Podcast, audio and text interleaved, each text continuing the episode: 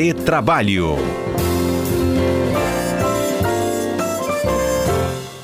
No retrabalho desta quinta-feira, nossos comentaristas já estão a postos. Alberto Nemer, Cássio Moro, bom dia para vocês. Bom dia, Fernanda. Bom dia, Cássio. E bom dia aos queridos ouvintes da CBN. Cássio? Bom dia, Fernanda. Bom dia, Alberto. Bom dia, ouvintes. Tudo bem? Tudo jóia. Ó, tem uma pesquisa, gente, eu vou compartilhar com vocês, com os nossos ouvintes também. Os nossos ouvintes podem ficar, inclusive, à vontade, tá? Para opinar, para participar e para sugerir aqui sobre o tema. Uma pesquisa de uma plataforma de gestão de trabalho remoto apontou o seguinte, que os funcionários eles gastam quase 60% de sua jornada com chamar as tarefas secundárias, são chamadas de secundárias, tá? E aí eles foram em busca, né, de como que há essa divisão aí da, do tempo que é gasto durante o horário de expediente, tem de tudo, viu? Entre eles, é, respostas no WhatsApp, a, respostas a e-mails e outras atividades que, ora, podem configurar né, situações de trabalho e outras não. O problema é, é diferenciar o que é trabalho e o que não é trabalho. Conta um pouquinho pra gente, como é que vocês lidam com isso? Fernanda, esse é um estudo muito interessante né, que vem, vem, vem demonstrar como esse dia, como o nosso dia a dia hoje, né, em razão dessa dinâmica de várias ferramentas de trabalho, várias questões também que ferramentas de trabalho que se misturam muito com o pessoal, né? Antigamente, quando não tinha WhatsApp, tanto e-mail, assim era muito difícil você fazer coisas do seu dia a dia ou ter questões pessoais entrelaçadas com o seu trabalho. Hoje, e esse estudo aponta e demonstra e evidencia que, é, por conta dessas ferramentas, muitas questões secundárias, como você bem disse, e-mails, WhatsApp, é, tomam muito tempo do trabalhador. E essa pesquisa aponta que apenas 30% ou 33% do tempo gasto pelo empregado é destinado a funções específicas. Isso. Exatamente. Então, isso a empresa tem formas de administrar. É, não significa que essas questões secundárias não ajudem, não ajudem na questão primária, mas a gente sabe que, além disso, tem muitas coisas que desvirtuam a atenção do trabalhador e isso pode gerar, sim, um déficit no trabalho, um problema no trabalho, que a gente vai poder falar um pouquinho mais à frente. Mas antes, quero ouvir a opinião do Cássio. O Obrigado, Alberto. É, uma coisa que acho que revolta todo ouvinte que trabalha é aquela reunião que podia ser um e-mail, né? Uhum. Então, você, você, fica horas ali conversando quando você podia ter resolvido isso em casa, ou no seu escritório, no seu tempo, na sua mesa, é, com um e-mail rapidinho. É, mas faz parte, veja, todo trabalho não tem como nós, nós nos dedicarmos 100% exclusivamente àquela atividade específica para a qual a gente foi contratado, é, entretanto, é claro, com essas novas ferramentas, especialmente quando a gente está no teletrabalho, a gente acaba é, é, é nos nós acabamos nos ocupando muito com essas ferramentas, e aí isso implica em algumas situações específicas jurídicas. Vou passar depois a bola para o Alberto para falar disso, que são duas. A primeira, como há o controle de jornada, especialmente para aquela pessoa que está no teletrabalho com todo esse ferramental de tecnologia. E a segunda é que muitos acham que por realizar uma atividade é, é, é, é, periférica, que não é a atividade central, teria direito a uma gratificação de função, por um acúmulo de função, e não é bem assim, né?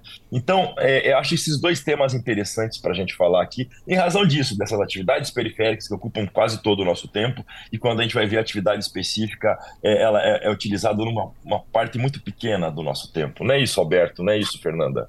E praticamente não sobra tempo, então, para o planejar, não é mesmo? Exatamente. Exatamente. E é importante, Fernanda, é, já está tendo uma corrente que está ganhando força, é a proibição total do WhatsApp, né?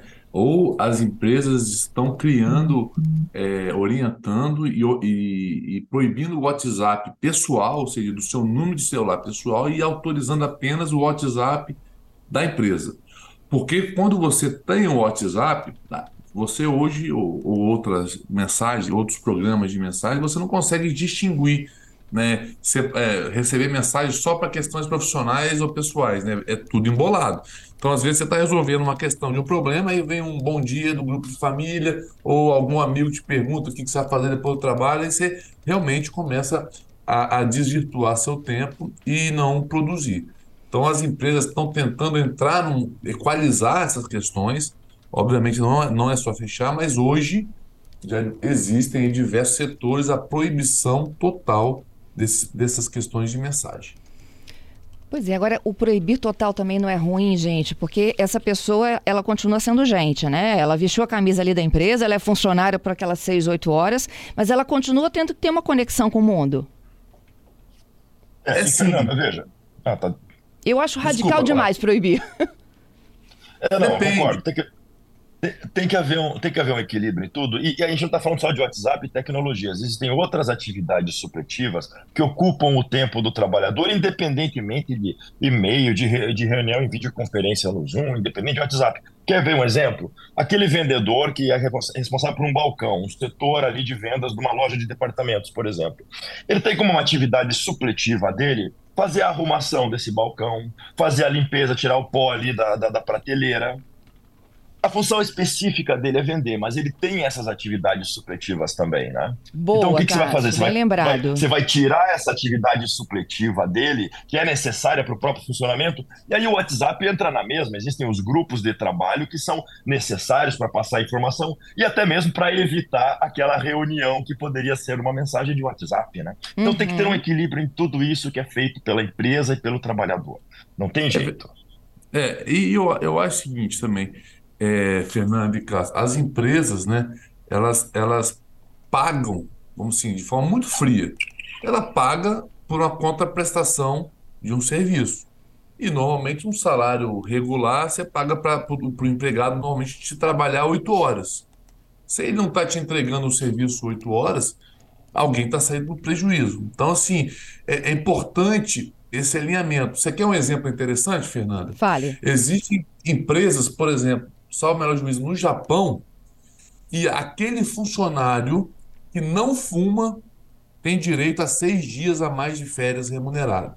Porque é uma conta que eles fizeram a conta que os, os empregados que fumam de em média de 5 a 10 cigarros por dia, algo nesse sentido, eles deixam de trabalhar um determinado período, né? E tem um descanso a mais do que aqueles que não fumam. Então as empresas para compensar isso, dão férias a mais. Então, assim, é, é uma questão é, um pouco parecida com a gente está debatendo, mas é, é, a empresa tratando diferente de forma diferente. Então, eu acredito, né, a depender da função, eu não acho tão radical a proibição do WhatsApp, não, porque nós vivemos, a, a gente já sobreviveu muito tempo. E tem profissões que não necessitam do WhatsApp para o trabalho. Né? Agora, aquele que precisa, realmente aí a empresa tem que fazer algum ajuste para também não ter muitos prejuízos. E aqui eu sempre lanço, é, lembro, na verdade, o que o Cássio disse alguns programas atrás e repete, e eu concordo.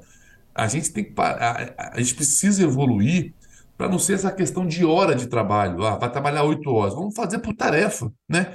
Que aí a pessoa faz da forma que quiser e dentro da, da, da sua, da sua capacidade de gestão de tempo. Tem que ter bom senso e eu acho que também tem que ter jogo limpo, né? O, assim, o, o gestor tem que deixar isso bem claro para a sua equipe, o que pode, o que não pode, o que ele espera, o que ele não espera. Sempre, Fernanda. Todas as normas devem ser estabelecidas com antecedência e com muita clareza para todos os trabalhadores, para que não reste dúvida. Essa, essa ideia do Japão que o, Marce, que o, que o Alberto falou é, é extremamente interessante talvez uma dificuldade de aplicação no Brasil e sempre tem que ter um certo bom senso. Por exemplo, é, quem fuma, ok, quem não fuma tem mais jeito às férias, mas será que dá para compensar, por exemplo, o tempo de uso no banheiro? Aí já não dá, né? Então depende muito de cada situação, o que, que você quer de produtividade, o que, que você quer também de um bem-estar do trabalhador para ele desenvolver bem a atividade dele ali durante aquelas oito horas que ele foi contratado. É. é e, e essa questão do banheiro aí, Fernando, que o Cássio falou, é um problema, tá? Existem é, é. vários. É, porque tem empresas que limitam o uso de, de, banheiro, quantas vezes você pode ir no máximo, principalmente aquelas empresas que têm linhas de produção. E não, é, não raras, às vezes, tem decisões do tribunal do trabalho condenando as empresas a dano moral coletivo, em razão dessa restrição, porque tem funcionários, por exemplo, que vão 10, 15 vezes ao banheiro por dia. Então é, é sempre na questão do bom senso, mas também sem prejudicar as questões fisiológicas. Uhum. Dá para proibir o celular no banheiro, né? Acho que é interessante isso. Olha só, vou para os ouvintes aqui para a gente fechar. É... O Alessandro.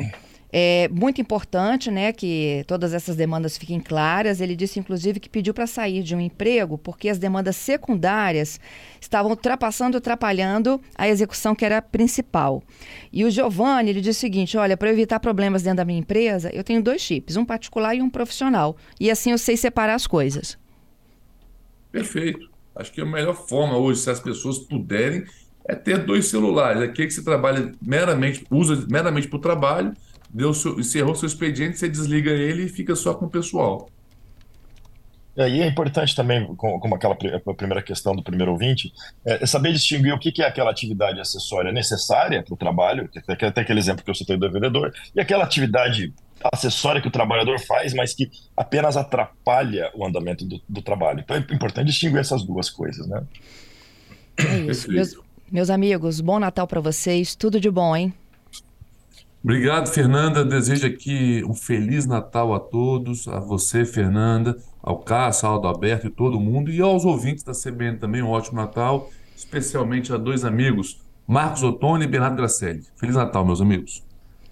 Digo mesmo, Feliz Natal para todos vocês, para Fernanda, para Alberto, para todo mundo aí da CBN, todos os ouvintes. Um abraço. Retrabalho volta na próxima quinta. Até lá, hein? Aproveitem bastante. Valeu. Um abraço. Fique com Deus.